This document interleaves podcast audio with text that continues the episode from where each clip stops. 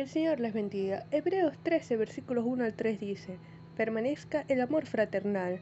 No os olvidéis de la hospitalidad, porque por ella algunos, sin saberlo, hospedaron ángeles.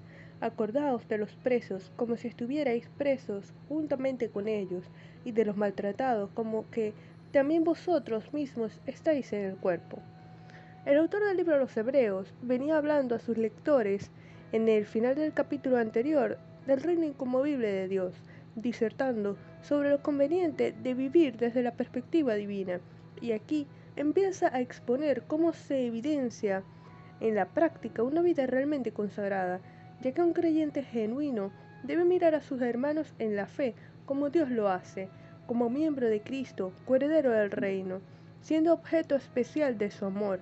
Y este amor de hermanos no fingido estaba peligrando por causa de las fluctuaciones en la fe, por lo que los anima a retomarlo, pues es la manifestación de la vida cristiana. En primera de Juan, capítulo 4, versículo 11 dice, Amados, si Dios nos ha amado así, debemos también nosotros amarnos unos a otros.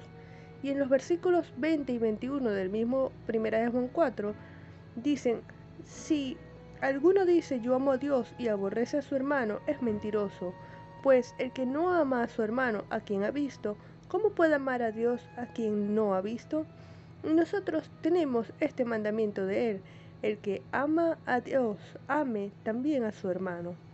En estos textos claramente el Señor nos deja saber que el amor al prójimo como a nosotros mismos es evidencia de haber nacido de Él, un amor no fingido, es decir, que no es hipócrita, buscando el beneficio personal, un amor servicial que aún se niega a sí mismo por el bienestar del hermano, un amor que soporta las diferencias y dificultades, que no encubre el pecado ni lo consiente, sino que exhorta con mansedumbre para atraer al arrepentimiento, un amor que en vez de señalar, tiende la mano al que ha caído.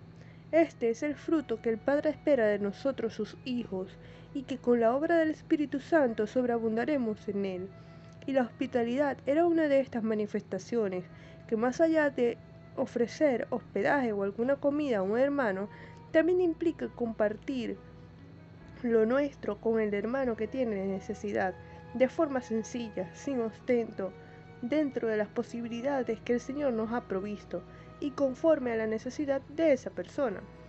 Y la referencia a que algunos hospedaron ángeles puede estar relacionado con Génesis 18, cuando Dios se manifestó a Abraham eh, y éste le atendió con gran esmero.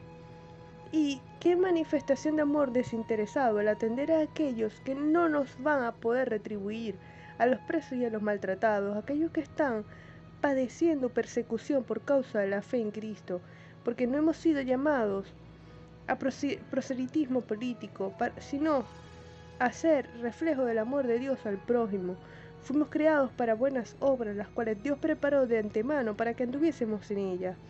Reflexionemos sobre lo que nuestras obras dicen de nuestra comunión con Dios. Vamos a orar.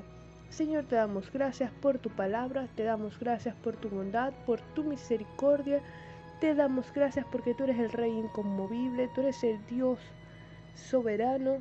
Ayúdanos a vivir conforme a tu propósito, a hacer las obras para las que tú nos has preparado. Señor, a vivir en tu amor y mostrar tu amor al prójimo. En el nombre de Jesús. Amén.